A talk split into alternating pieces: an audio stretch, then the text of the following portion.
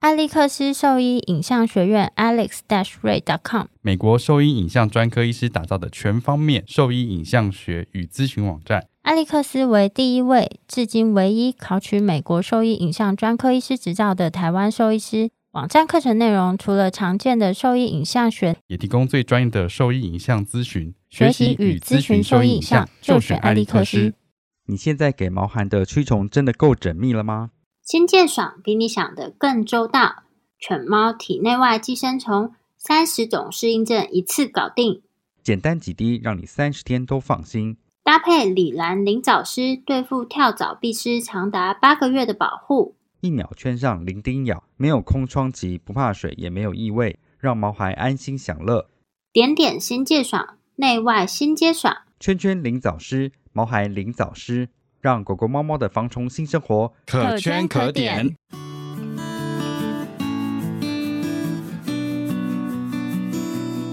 你现在收听的是 Wonder Vet Talk 超级好兽医的闲聊时间，我是兽医师林哲宇 Steven。我是兽医师肖慧珍，在这边我们会用轻松谈论的方式，带给大家一些简单而正确的小动物相关资讯，也会和大家分享一下兽医师日常发生的有趣事情。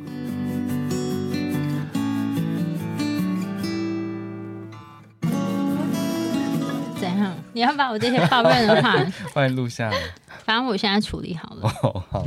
没有，我只想说，沟通这件事情本来就是非常重要的事情，因为我昨天我们的柜台啊，反正就是沟通上我觉得有一点落差，但整个情境就变得很荒谬。平常有一个客人，他会带他的狗来做复健，已经好一阵子了，只是那个客人刚好这个月他出国去，所以他会托他的朋友带他的狗过来做复健。然后我就问一下柜台说：“诶，他这个朋友会说中文吗？因为那个主人他是外籍人士，嗯，算是啦。然后，所以他就说不会，他的朋友完全不会讲中文，一句都不会说，只会说英文。我确认的原因是因为我看我需不需要跟他做说明，嗯，还是我直接跟他主人讲就好这样子。然后结果送来之后啊，因为那狗是大狗，然后我们一起把它带进来之后，就跟那主人说，We need one point five hour to do the treatment。那个人就说，我先去停车。然后我就我就想说，哎、或许他他有没有听懂我说什么？我说 We need one point five hour to do the treatment。然后说，哦哦，那我可以先离开吗？我说，Yeah，你可以先去做你的事情。他说 OK，然后就走了。嗯 然后整个过程就是在整界面，就是这段对话。然后我住院医师就看我说：“你为什么要跟他讲英文？他听起来好像会讲台 语。”然后我就说：“嗯我怎么知道？” 柜台跟我说，他说是外国人，然后嗯他来，他是说他哦不会讲哦，中所以文，他有可能是会讲台语，不会讲中文不是， 根本就不是外国人。哦。而且我那时候问他说：“哎、所以那个人是外国人吗？”他说：“对，是洋人。”但这个还好，这不会生气，这就是一个 好不是笑、，哦就是一个非常奇怪的情境。我想说，这沟通是怎么回事？ 一直跟我说他不会讲中文，而且是一个外国人。然后来的时候，因为他搞不好他是剃光头嘛搞，不好是就朋没有友注 B 意呀、啊，搞不好他原本拜托的是朋友哎 A，现在是没朋友错 B，对没错，他就是换了人 了。然后他柜台知道也没有跟我讲，然后他整个过程就形成一个很荒谬的对话。 我明明就可以跟他讲中文， 对，就是这件事情。这是小事，我但觉得他也这是没有，这你小事没有沟通好，后面就会变大事。对，但这个我觉得比起来没有嗯可是我觉得这么简单的事情，怎么会落差成这个样子？就是完全不一样的情境。对，所以沟通非常重要哦，你这这个还好， 很重要，好不怎么好？会有这个？哦，这个是想说拿来给你们吃，你们知道这一节吗？什么？就是这是那个蛋黄酥蛋黄酥。哦，他怎么会在台中？他他不是在跟彰化吗？哎，你知道，我知道啊你这果间然要是一个排很贪队。吃的人。那啥没有？这之前就 你记得爱屋有一个事主，他有一次就去这个排队买蛋黄真的吗酥，他直接送到爱屋都还是热的。他说他一那个早去很买，好吃哎，平常我不吃蛋黄酥，因为我觉得那个蛮胖的。就那时候我也吃了三个，你很夸张，还好吧？他送一整盒二十几个，你们一个人都吃好几个，谢谢屁嘞也吃了好几个。我一定只有吃一个。屁嘞！我跟你讲，那个很好吃，因为、哦、因为我真的太久没有吃蛋黄酥了，然后因为我觉得蛋黄酥都是差不多可的是这味是道。分店吗？不是不是，你没有听我讲完。 哦，就是我很久没有吃蛋黄酥，然后最近我们的 intern 他是彰化来的，所以他回家之后就带了一盒不二坊的蛋黄酥来请我们吃。我其实忘记了这一家了，然后我说哎好啊，然后就拿了一大盒来，就放在医院，然后我就拿了一颗来吃，哦，惊为天人。真的啊，真的惊为天人， 我锅想说房的好超好吃哦级好吃。对啊，好好吃哦，就是它外皮又松软，然后又没有那么油。那你有吃过刚出炉的吗？哎，无他能那四时候主，你绝对有吃 过。哎，我那天去买的时候，它就是热的，这有分店，没有，它好像是兄弟戏场，不是 啊，是他们分家出来，然后有一个在台中开的叫不二家，但吃起来我觉得味道是差不多的，我分不出来。而且你这样还不用排队，因为那要啊要间排队啊哦，，这间也要排队就是它是台北的快闪店，哦。所以他那时候那一天报道之后，就是有很多人去，就在我家旁边，就是 搜狗那边。在那哦，边排队，然后我就因为我现在休二四六嘛，你就刚所好以去礼拜看二就是 送小孩出门之后，我就站在门口，嗯，没事，那我就走过去看一下好了。 过去那边那个他在捷运站的 B two 排队，我就想说，哎、看起来人没有很多，因为看起来这样看过去可能只有三四十、四五十哎，个你而已。声音调小一点点。二号好像是我的，我的是蓝色，我是三号，有有有有小声的，好好，这样可以，听不到了啦，你故意的，这样呢？再再大声一点呢，这样子呢？你真的很烦呢、欸你这死小这样孩， 我今天一肚子气 都还没我地没讲，方我刚讲到哪 里啊？啊，就是你去排队，看起来人很少、啊看起来人很少，然后我就想我走过去，然后就排，因为他是到九点开卖，然后他会发号码牌，然后我就在那边听了。啊，九九点，呃，我怎么打结了？九点就开卖对啊，可是然后一搜天狗卖是六千个，哦，好猛哦！对，然后我就站在那边听我的 podcast，听 podcast 不是听我的， 然后你听自己录的，就是听奇怪哦，听听 podcast，然后在那边听听听，然后就有工作人员说，等一下发号码牌会从第一区开始发，所以这边不一定会发得到。我说哈什么？还有第一区？ 我就往远方看过去，真的第一区满满的都是人，然后我们是第二区，对，然后我想说天哪，我本来以为我已经很早了，因为我是大概八点多，有一种台北车站强打疫苗的感觉呢。对啊，疯了。 然后，然后他就说六点就有人站在那边了。六点，点那我还不如去彰化买。对啊，有嗯，搭高铁回来还比哦，较说不快。定来回比较快。 对啊，六点好累哦。他但是 他就站在那边，啊可能他承运完没事，在那边做缓和运动，站在那边排队。反正最后我还是有拿到啦，但是我们拿到的就是六小盒的号码牌，所以我就买了六小盒。六小盒哦，就是你可以买六盒这 但是个这边只有两颗， 想说给你们吃。哦。好，谢谢谢谢。谢谢谢 谢，哦我的故事讲完了。好， 本来今天我想说要不要去买一盒给你们带回去，后来我觉得太懒了，我不想再花两个小时在那边 变。会呃千万不不要用不。要不要，但是这个真的好吃，你知道那天就是那个，而且不二坊的蛋黄酥啊比，较小，它就算你当天没有吃，你冰过之后再稍微烤一下，一样超好吃。嗯 怎么会那么厉害？难怪那么多人在排 队。通常这个我会避免吃，因为你知道一颗它就敌过一碗，可能逼近一碗拉面的卡路里。有吗？有，其实蛋黄酥很可怕，应该但它的有吧？看起它的应该有看起来没有那么油哎、对，但它其实很可怕。但这个我可以接 受，你要吃为了三，你要吃为了它三牺牲，我可 个，一以个。晚上就吃了三个，这个真的好吃，而且那天我有拿几颗回家嘛，就是我说第一次从彰化那个不二坊的那一那一盒，我拿了几颗回家，就是给我老婆吃了一个。她也说好吃，然后给我岳母吃了一个，她说哦很好吃，给我爸妈也吃，大家都说好吃，真的，我没有听过有真的人说它不好吃，说只有人说还好嘛胖，没有听到说还好嘛这样，没 有，几乎没有，对因为大家它都觉真得的好好吃。对好吃，太厉害了你，没有吃过难吃的吗？一般般的啦，哪有什么难 吃？也有难吃的，有很干的那一种，， 对，哦，就蛋黄，就蛮是难吃的它就是放着，就感觉它就把这些食物放在它一就起。是酥皮跟旁边的泥跟馅，然后跟蛋黄三个人是分开的哦那一种，没 错，就摆在一起，但你吃下去，你会觉得它们没有融合在 他一们起。三个感情都不太好，哦这样。所以比例很重要， 它抓的比例就很好，真的很好吃。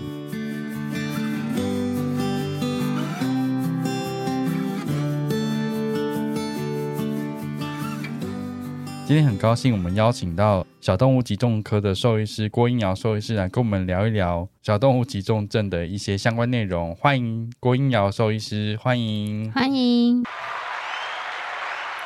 欢迎郭医师来跟我们大家打个招呼 吧。好，大家好，我是郭英瑶，哎、欢迎郭医师。郭医师是台大兽医系毕业的学妹，经历过伊甸动物医院、高雄中心、南京太仆跟华中动物医院，还有长青动物医还有院，长青动物医院，然后专门负责就是急重症的科别，对吗？呃，有待过内科，然后也有待过 rotation，就是内外科都有轮，跟最后就是到急重症急这重领症域这样。觉得这是你最后的归属。嗯，对，天哪，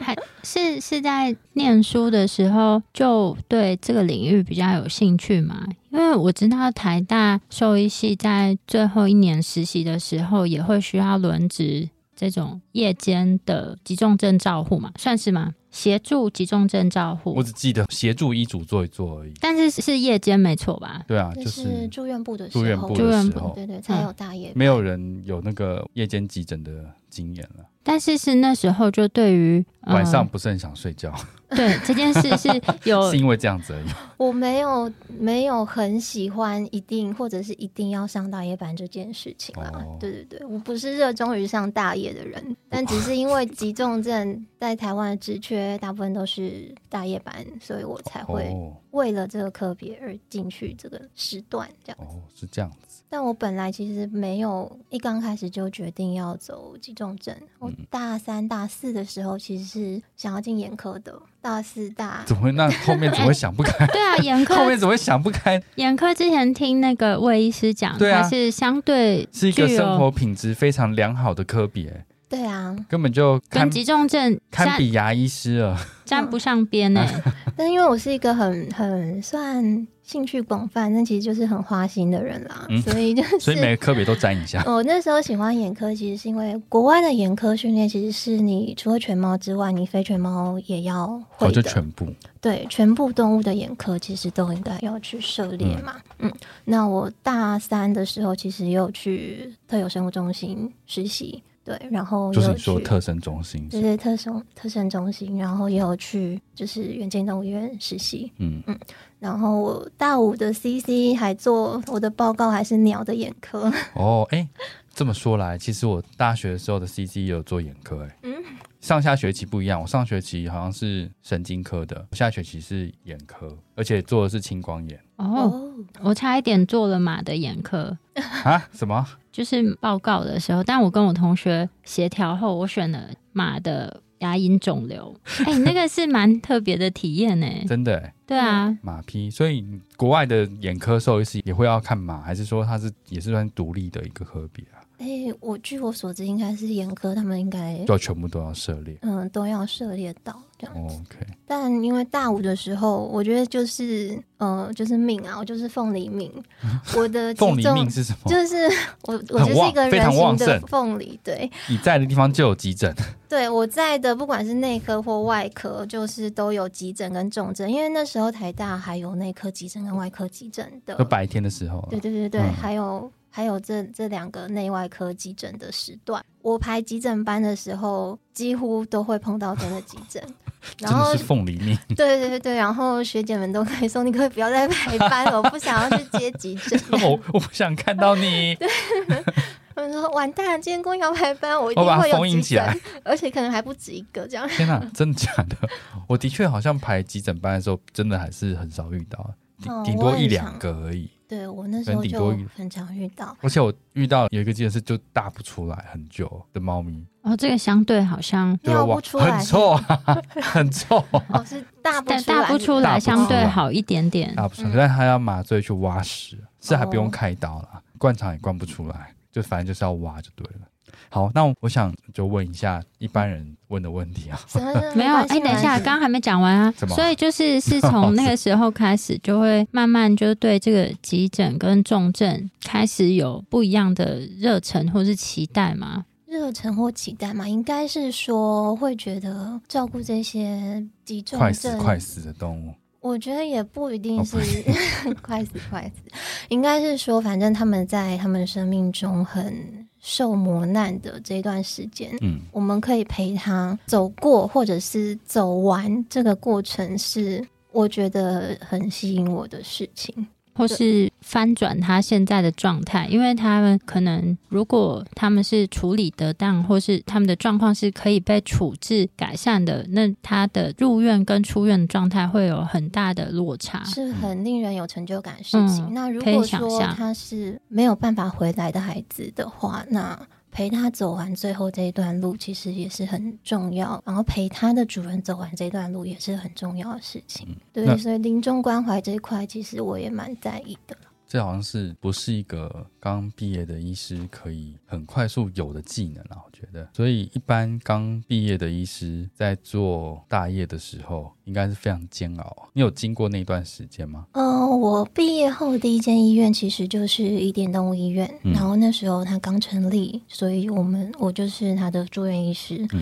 然后他那时候其实是希望把自己做成教学医院的愿景的，所以他是有安排我们一些住院医师的训练计划，然后我们也是要 rotation，所以我内科、外科跟非犬猫科，我其实都会去。急诊当然也是，那急诊的话是大夜班嘛，所以我们那时候每个月都要轮值大夜班，对，就日夜日夜这样一直轮，所以那时候是有人带着，对，有人带着，也是看比较资深的医师去做沟通，还有做整个 case 的处理这样子。对。然后一店那时候的医师人蛮多的，主要还是台大的医师为主啦，嗯，但就是内科、外科都有不同研究室出来的医师，或者是住院医师训练出来，台大住院医师训练出来的医师，那也有就是从国外回来的医师，那有不同的医师的经验分享。那时候其实给我们蛮多的成长的养分，我觉得。所以感觉会比较让人安心，是吗？嗯、应该是说你可以看到，比如说同一个疾病，不同医师处理的方式跟沟通的面向，那你可以从中去看到，说我可能比较喜欢或比较适合哪一个医师的对方对式？对对对，退回来一步问好了，就是 那你什么是从小就有想要进入像这样子的动物医疗领域的吗？据我所知，你就是有转系的，对，而且我 是你动科系的学妹直属，对，我好像有这个印象，但是我对实在是太少回去了。然后我们动科系的这一家，因为我转过来就整个灭家 了，因为我们真的，你们你们这一家全部都在转系全部耶，到对全部都全部转就没过了来，灭绝 对，所以我后面就再也就没有全人部都没 有，但我觉得其实就是大家会有热忱在这里，所以转系转学生相对来说，我们毕业之后再切换跑道的比例，我觉得比其他比较少吧。对还要少一些。但是是小时候就你有养动物吗？小时候。我其实三岁就得血癌了，所以我小时候是不能养动物的。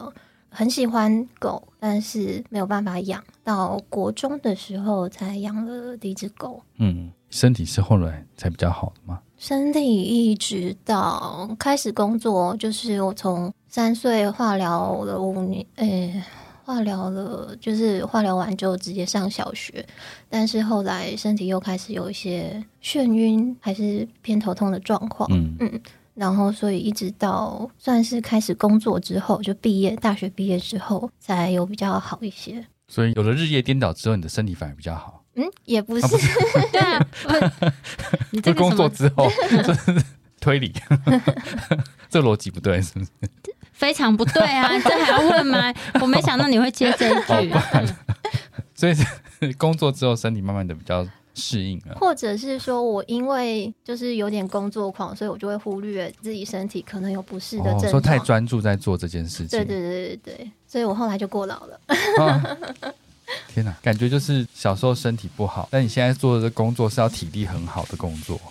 对，尤其是急重症科别，它对于体力的要求其实又会再高一点点，比起其他科别，我觉得嗯还是这是我们的误解。误解。呃，我觉得在台湾来说，因为台湾其实你急诊医师绝大部分都还是大夜班啦，所以调时差这件事情会是第一个挑战。那体力我倒是觉得还好，这怎么调啊？我是说，如果你排的班是连续，他是说连续十五个夜班吗？呃，嗯，有的医院的话是一个月要上二十天的大夜班，十二小时的；然后有的医院的话是一个月十五到十六天的大夜班。嗯，那也有的医院是一个月十五到十六天，但是是八小时的班，但我觉得日夜颠倒这件事情就已经很累人了。算是啦。对啊 然后我那天还跟住院医师什么讲了一个屁话，我什觉么得我真的好要不得。啊你说什么？我就跟住院医师讲说，就把自己当做空姐好了。 你就是经常性的需要调时 差，可是你醒来的时候没有在国外的感觉 啊？对啊。但是因为住院医师有一些他们必须要轮夜班嘛，所以我嗯就只好讲一些屁话，屁话鼓励他们一 下，不然我不知道怎么办。我觉得其实，我觉得身体上比较累人的是像一店的时候，他是呃一个月他有六天的大夜，但是剩下都是白班。嗯对，那你要日夜之夜这样一直换切的换哦时候会很累。但如果是像我可能一整年或两年，它都是大夜班，那我其实我平常作息我也是大夜班，那我身体还是规律的。就是固定时间的大夜，对对对可是这样你的固定时放假序，你放假也是大夜吗？我那时候对哦，几乎都是。那我只有就是要上课的时候才会熬日，你们是熬夜，我是熬日。天哪，我现在是没有办法想象日夜颠倒的作息，所以你应该哦，你现在在调时差，调两年，你要去国外，对 不对？要出国是吗？对对对，在两周，所以在出国的时候就不会有时差，希望直接不会有时差。 没有，我只是想说，进入这个医疗领域的契机是什么？因为一个是特别喜欢小动物，还是有什么样的想法，还是说只是我转系了，所以你跟着我转系这样哎子、嘿嘿不要把总把自己当做标杆。嘿之类的啦，只是想了解一下。没有，就是应该是说觉得最后这段路很想要多帮他们做点什么。我没有，我是说医疗这件事情啦。医疗这件事，就是动物医疗，因为原本我们在动科系的时候，我们比较着重在于饲养这件事情，嗯，然后跟你是应该是问说，你是一进动科系，你的目标就是转就是要兽转系吗兽医系，还是你原本就是想填动科系，然后后来念一念觉得不服期待才转系？我原本就想念兽医，哦哦，所以就目标很明确、那啊。你为什么不填中心兽医？呃，应该是说我那时候我选择的标准，应该是说我那时候有高三的时候，我直接有参加两个收银，跟台大跟中心的我都有去嗯这样子。然后那时候看过的校园环境跟学长姐跟就是。因为收银也是会有一些呃学校的老师来上课嘛，嗯，然后看过之后就觉得我比较想要去台大收一系，哦，对，但我的分数可能就是有可能上不了台大兽医系，但是中心兽医跟台大动科两个都一定会上，所以我就会变成我抉择要转系还是要转学这样子。哦，所以那时候还是然后我决定是要想转说，对转系，我就想说，如果我填台大，我就台大的时候，我还可以去兽医系旁听这样子，嗯，所以是那时候的策略是这样。哇，那你的思考是比较全面一点啦。我是就是考到什么去哪里 的哦嗯，那你干嘛转系？啊，因为我同学说他要转 啊，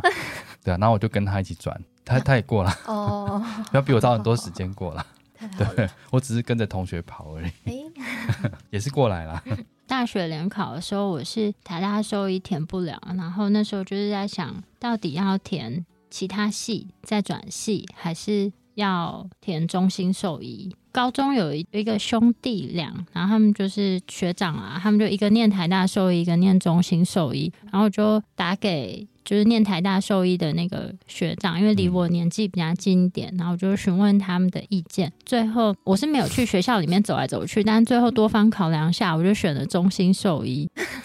不然我就跟你变同学，哦，不也不会同学，你会大我一届，但是跟我同届毕业，对不对？可能，嗯嗯，哦，多方考量，所以你选中心，对啊，呃，我的考量是，就是因为两个那时候两个学长嘛，他就说他们觉得台课大的程教学不行，没有课程内容没有差很多，然后第二个是那时候中心有提供一些交换学生的计划，但台哦大那时候好像是比较没有，然后中心是学院，不哦，那是、只一开始的时候，对，对对，但我那时候是啊，就是嗯学院，再来就是他们是跟我讲转系考可能没有那么容易，然后还有一个蛮重要一点是，就是可以远离我家，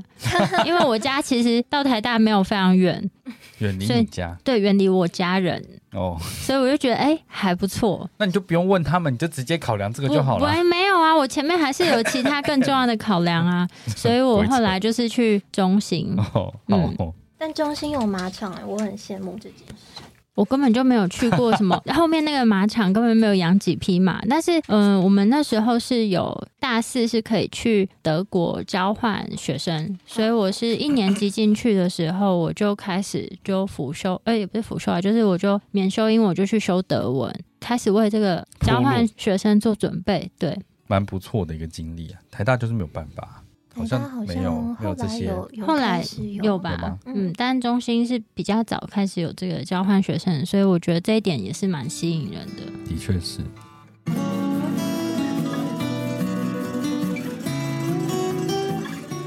我是小动物急重症兽医师郭英阳，你现在收听的是 Wonder Vet Talk，超级好兽医的闲聊时间，最专业的小动物知识 Podcast 频道。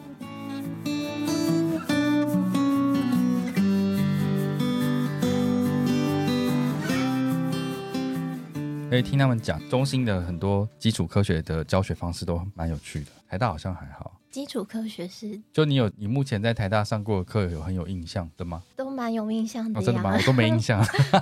老师们有在听吗？哦，老师才不会听嘞，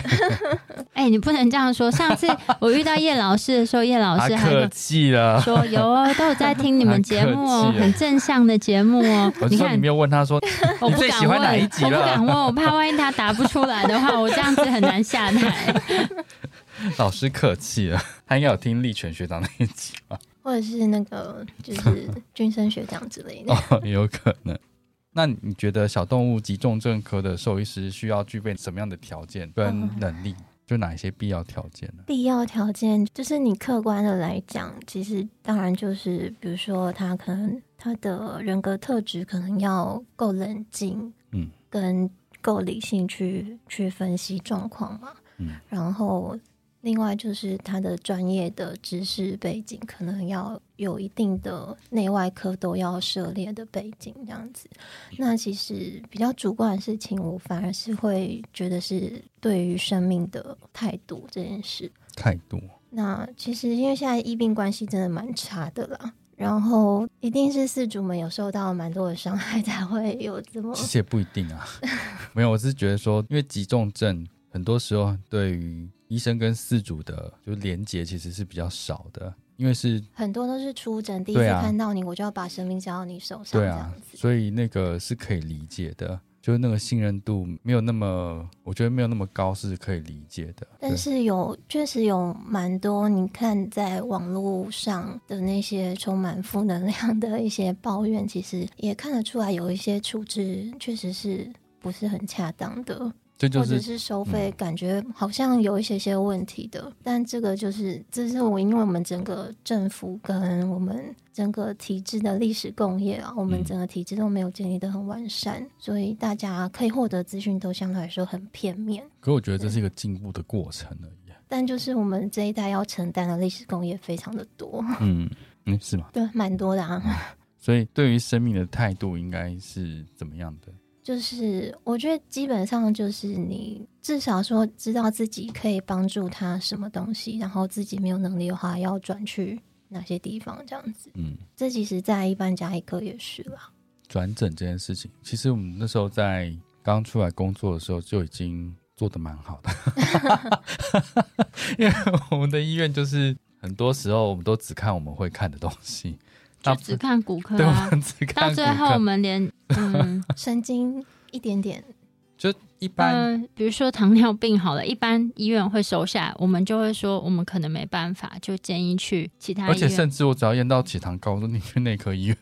这很好啊。 对啊，因为就是想说，就不要耽误他。对啊，与其我花三四个小时去做一件我不熟的事情，而且还没办法处理得很好的情况下，为什么不让他去找熟悉的医生这件事？因为我们那时候就已经是这样做，所以我一直没有觉得有落差的感觉啊。因为我一直觉得好像大家都会转来转去啊，嗯，但因为我有待过蛮多的医院嘛，嗯那每个医院它其实都还是会有地区的，就是是主不同的分布这样子。那确实你可以接收到有一些医院或者是同业，他的感觉上他们是有就是把 case 转出去的压力的，哦，你说，就例是如他说们你是没有办法把 case refer 出去。是有啊，例如说那个医院不是他的这样子，就比如说院长可能会说，就是你医师不可以把 case 推出去啊，然后是哪一间医院这样 子？嘿哎啊没有了，没事没事，就是有很多医院是这样子的，就是一定是有这样子的医院，所以会有医师会把这些病患留在一个不那么适当的环境嘛？就是不是每一个人都有勇气去顶撞这个体制，我觉得就不一定。嗯，但我相信状况会越来越好啦，因为现在每一个新兴的医院，他们都有自己专场的科别出来。那我觉得互相转诊的制度其实越来越明确啊。对，那当然还是有医疗资源分布不均的问题，嗯南部是还是会比北部相对来说就比较缺乏一些医嗯疗资源。我记得之前有在做急重症的前辈，就是蛮资深的前辈，他说就是关于急重症，他发现就是对于急重症领域有兴趣的兽医师，都具备一些比较特别的特质。像是说特别是他说说好听是特别，说难听一点就是嗯都是有点怪的人，但是这个怪并不是说这个医师他不好或什么，就是他对于急重症这个事情，因为其实对我们来讲，急重症它是相对比一般的门诊它是更高压的，因为很多决策它需要在很短的时间内决定，你要在这个时间内你要做什么样的决定才有办法挽救这个生命，或是你要决定在这个时间他可能比较建议他放手。那在这样的高压环境下，其实要对于这件事情就很有急重症领域就是很执着，然后有办法明快做出决定的人，他才有办法担任这个工作。那这个工作并不是每一个从学校毕业的兽医师他都合适的。所以他说，像他去参加年会的时候，看到这些急重症兽医师，可以看得出来每个人都厉害，但是你就会感觉出来他们有一点怪。但我觉得这蛮特 别的，不有一是点怪哦是怪在哪里？ 他自己也是啊，他自己也是，哦，哦对那他怪在哪里？他怪在就是对医疗会有一些他们自己的执着啦。我想其实不管每个科别或者领域的医师都会有这样子，但是在急重症医师，他们对于这个医疗的要求跟自己的处置会更坚持一点点，我觉得我。觉得那是应该要具备的自信吧。嗯，我觉得你到越专项一个科别的话，应该那群人都应该要是有这样子的特质吧。嗯，对，一群怪人，对啊，你看像外科人，他们一定就会很坚持无菌的事情啊，理论上啦。 呃，正常应该都这样子，啊那是基本的。对啊，所以小动物就是急重症医师，当然也会有自己的很多坚持。那很多坚持其实是因为有时候你一个错误就会害死动物，嗯，那有时候你是一连串的错误才会害死动物。嗯。但一连串的错误其实都是一些所谓的重要的小事情。嗯，像我刚刚讲的柜台沟通的事情，就是对很重要的小事情。对， 因为你的资讯落差太大了。你说，哎、这狗可能不吃两天，哎、不对哦，它可能已经不吃已经一个礼拜了，对，这就差很多了。所以这些小细节其实都是非常重要的。我们很少问来宾，就是对于安乐死这个部分有什么想法？我想问一下，因为通常在急重症科一定遇到这件事情的比例一定不低，而且你是要快速的去做出这个建议嘛，对不对？嗯嗯嗯。你要在相对比较短的时间内去做出这个建议。所以对于这个部分，你有什么样的想法？应该是说，就是动物死呃动物的安乐死这件事情，第一个是台湾的法规，嗯，这个是我们要考虑的事情嘛。然后第再来就是动物的福祉，那呃会建议安乐死的话，一定是动物的福祉。你知道说，它再继续拖下去，其实对它来说，生活品质不是有比较好的可能了。然后或者是说，其实有的状况是它直接来的来急诊主诉，就是它要安乐死。对，那因为之前其实不是有那么多愿意到付安乐死的兽医师嘛。所以其实有蛮多是会他直接就带来说他要你说到急诊要安乐死，对对对，因为我们之前看过国外的急诊的兽医师分享，他大概一个晚上就安乐六只吗？但是国外跟台湾不太一样吧，因为他们有的时候经济是一个很大的考量嗯啊。那台湾并不是说医疗费便宜，但我觉得相对有一些比较便宜一点点的选择。有时候啦，不是每一件。经济负担没有国外那那么么那重么的大，但其实因为经济考量而必须选择安乐死的动物还是蛮多的，还是有对。然后或者是说它的状况，主要就是看它能不能负担这只动物的照护。那比如说，它今天来的主宿，他就是说他发现这只猫是车祸嗯路倒的浪猫，来就发现它的状况非常的凄惨，嗯然后它是一个无助的状态。带它来的人在法律上其实理论上他就是他的饲主了，是是他带他来就医的嘛，但是他没有办法负担这个医疗的时候。你要让他带回去街上等死，还是我们在医院送他离开？那这其实都是道德难题。所以你有遇过蛮多这样的情境的，对，然后或者是其实会捡这些动物来医院的，通常他们都不会只捡过这一只嘛，嗯所以有一些其实他也有经验，他知道说，诶，比如说他脊椎就是已经错位了，嗯他已经后瘫，他没有办法照顾后瘫的动物，他们也会主动提说，那我们是不是让他舒服一点？那我可能先让他打个止痛，然后让他吃个罐罐，我们再让他走这样子。嗯，所以你在这个部分其实是没有什么挣扎的时间点嘛，嗯哦就是这个过程中，我因为挣扎这个的时间因为我觉得很这短从哦，因为这感觉这从开始职业的情况，一定没有办法立刻适应说，诶，我居然是要把动物的生命结束掉这件事情。因为其实，在求学阶段的时候，或是在学校的时候，很少遇到这样的情境啦。我我在学校就蛮常什碰么到的。 我就是真的吗常常在跟死神拔河的、哦的大五实习，太夸张 了。我应该是我们组最多急重症跟最多肿瘤的的所以你学是生了。命 中注定要做这件事情。哦，所以你挣扎的过程到底是怎样？会有没有事件让你变成说看比较开这件事情？嗯、应该是说，我真的看过一些，就是他拖到最后变得很惨的。那你真的回过头来，你就会想到说，那其实他可以不用变成这样的，他可以不用就是拖到最后全身都是褥疮，这边烂那边烂，泌尿道感染，看起来很痛苦的这样子死去。因为那个很多时候他们会觉得说它就是自然死亡，就是那不是自然啊，对他啊，就是 suffer 到死啊！ 对。可嗯是有很多主人说啊，我不想让它自己走这样子。所以就是要跟他们讲说，他未来有可能要经历的路有哪一些。有的人当然是因为信仰的关系，那对他、啊如果他有勇气，然后他也愿意陪他面对走过那段路，那也可以。但就是你不要说到最后才说啊，早知道我就提前送他来，然后可是让很你多时候会有这种情境出现，嗯对吧？所以你在后续的沟通上，你会有什么样的策略，或者是什么样的方式去建议这件事情？在谈生死的议题的时候，我就现在就不会那么的急。这件事情对我来说是慢慢来比较快。慢嗯慢来的意思就是说，我会跟他讲。我以前有个阿姨，她也是这样说的，她说慢慢来比较快。 对 对对，因为这是一个很慎重的议题啦。然后主要是要跟他们说他现在的病况，有可能他最后会怎么样的发展，发展到怎样的状况会致死，然后死亡之前可能会有哪一些让他不舒服的事情。因为其实我们重要的事情就是他的生活品质嘛，然后再来就是。他到死亡前面的这段路需要哪些照护？你有没有办法提供这些照护？跟这些照护可能会需要的费用有没有办法你们去支持他这样子？所以你是先把情境，然后跟需求，还有经济上的考量，全就是部分析给他听，这对样，子。就是所谓的丑话说在 前面。对，就就是我们要知道我们之后要面临的负担有多大，然后有没有能力去面对这些负担。可以的话，那我们就一起面对，可是那你有遇过就中间就崩溃了这种？一定有啊，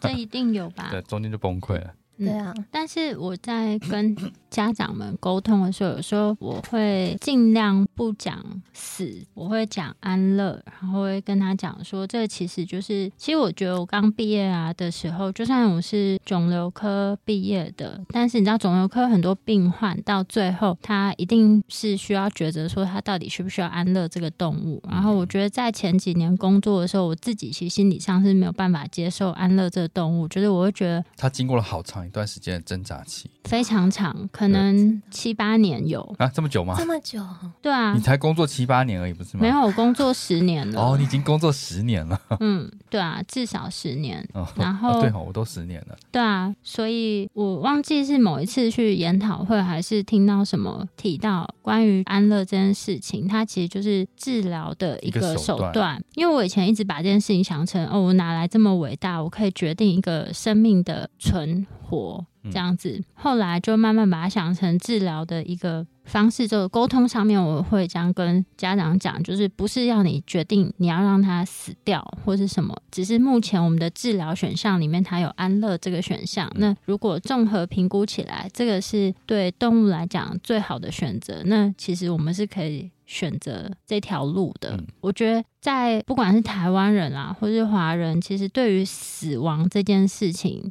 想法是会恐惧的，然后他们很难接受这件事。我觉得啦，我觉得在这个部分，就是虽然你在同一阵线上，但是你的立场要稍微分开一点。我是觉得我要在专业立场上不断的给他信心，让他知道他在做这件事情是对的，而且我们也有自信，知道说我们做这件事情是对的。所以当你的立场不会漂移的时候，你会比较容易让主人去接受这件事情。我现在的态度会比较是我在跟你讨论它未来有可能的发生的状况。那你要不要做这个选择都可以，就是你想好，然后你哪个时候你要反悔，嗯，我也可以陪你继续走。但是你不要说你已经选择你要送他离开，然后我送他送到一半的时候，嗯你要喊停，这件事情不行。所以我要先让他了解这件事而已。有人这样子，有这样真的不行啊！对啊，这样对真不行。对，这真样的不行啊，于情于理都不行。对，所以这个都会先讲清楚了。然后包括说，如果我们要送他离开的话，过程可能会有哪些？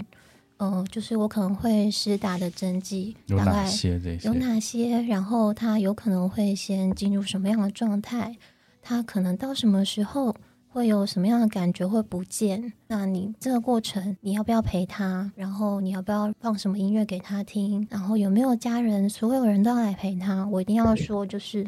所有在意他的人都要没有遗憾，你们都同意这件事情，我才会做。就相对更严谨一点，我觉得。对对对对，所以我会花蛮多的时间在帮他构筑这一整个轮廓，让让他啊他好去做他的选择。让他有心理准备，接下来发生的所有事情。对对对，那也有可能他就是选择，那我先让他住院一两天，状况比较舒服一点，然后可以吃点东西，然后我带他家里喜欢的一些玩具来陪陪他，我们再送他走，这也是可以的。所以你刚刚说，我们刚刚在聊的时候，他的那个手机里就有这一类的歌单呢。呃，对我，们以前不是拿那个念佛念经佛机，对，那我自己没有很喜欢念佛机，因为有的念佛机它可能会弄到一半会宕机嘛，或 者是会是它吗会有一些什么，就是阿弥陀佛、阿弥陀佛那种很难听的音调这样子。你说走音吗？对，就是它可能那个音哦快没调听不是到你很令人平静的，哦，所以我自己会有就是佛教的大悲咒、往生咒的的那歌个单歌在单，然后也有就是基督天主教他们可能要听圣乐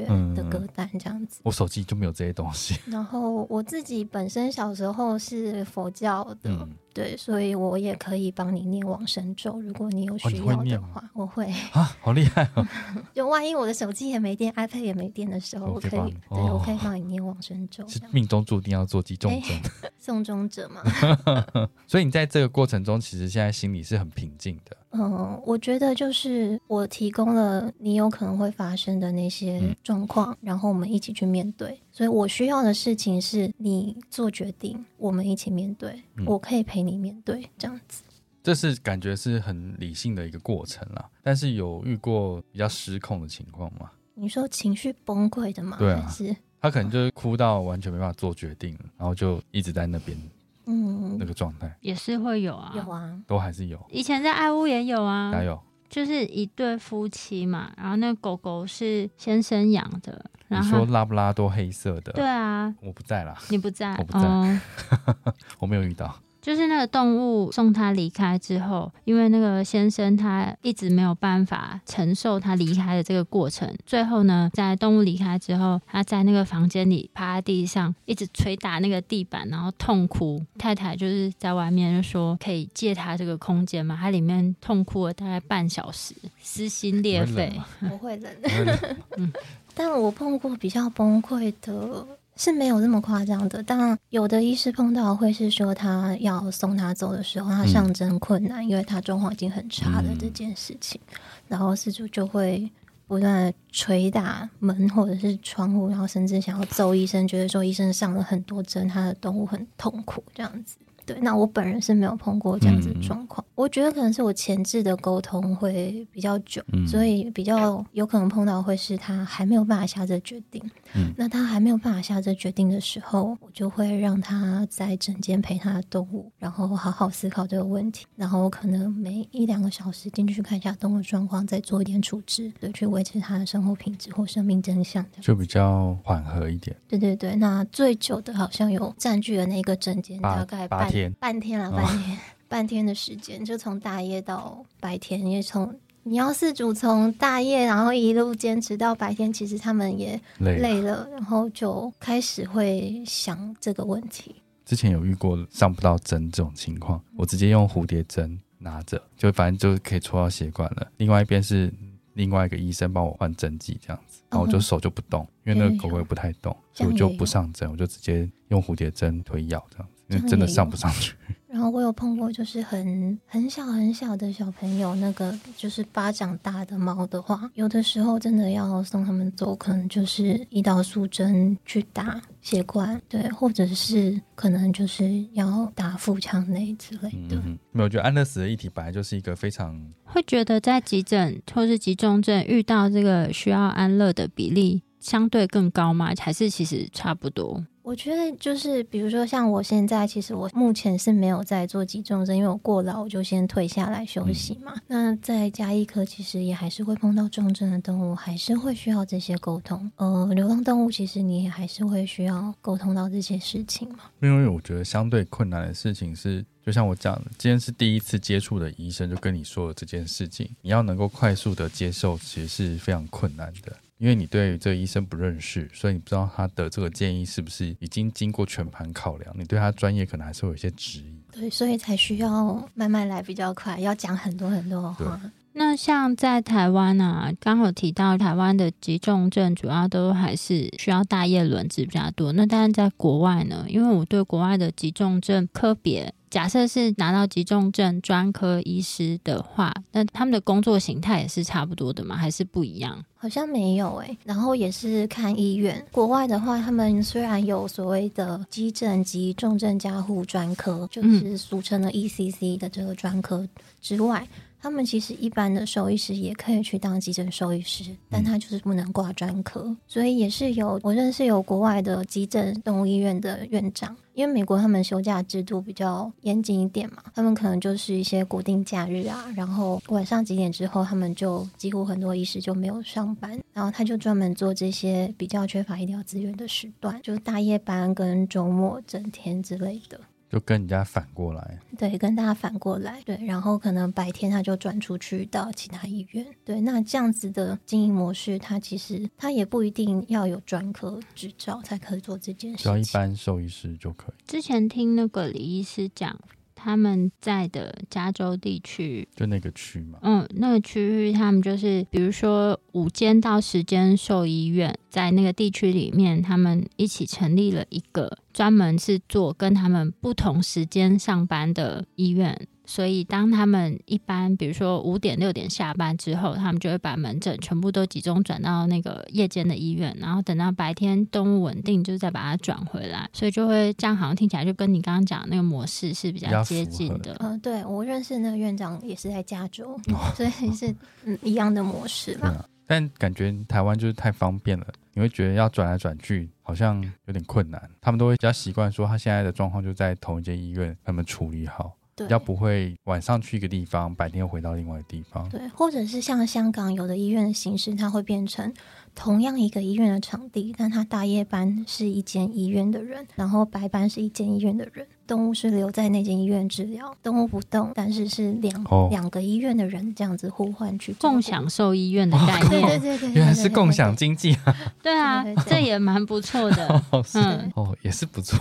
那感谢郭医师跟我们分享一些关于急重症领域会面临到的一些问题，还有关于在急重症会遇到动物安乐以及跟饲主沟通的多方面向。因为我觉得这蛮特别，也不是蛮特别啊，就是说这是平常我们比较少会跟大家提到的，但是其实这就是不论是急重症兽医师或是兽医师，其实是真的是我们最多时间会需要处理到的一部分。那透过郭医师的分享，也希望把我们真实的兽医生活就呈现给大家。那如果说大家对我们分享的内容有兴趣或是有疑问的话，都可以上我们的网站，我们的网址是 triple w wondervet com t w 或是 Google F B 搜寻 wondervet 超级好兽医都可以找到我们哦。喜欢我们的内容，也可以点选 Apple Podcast 上的连接，请我们喝杯饮料哦。那今天内容先到这边喽。好，拜拜拜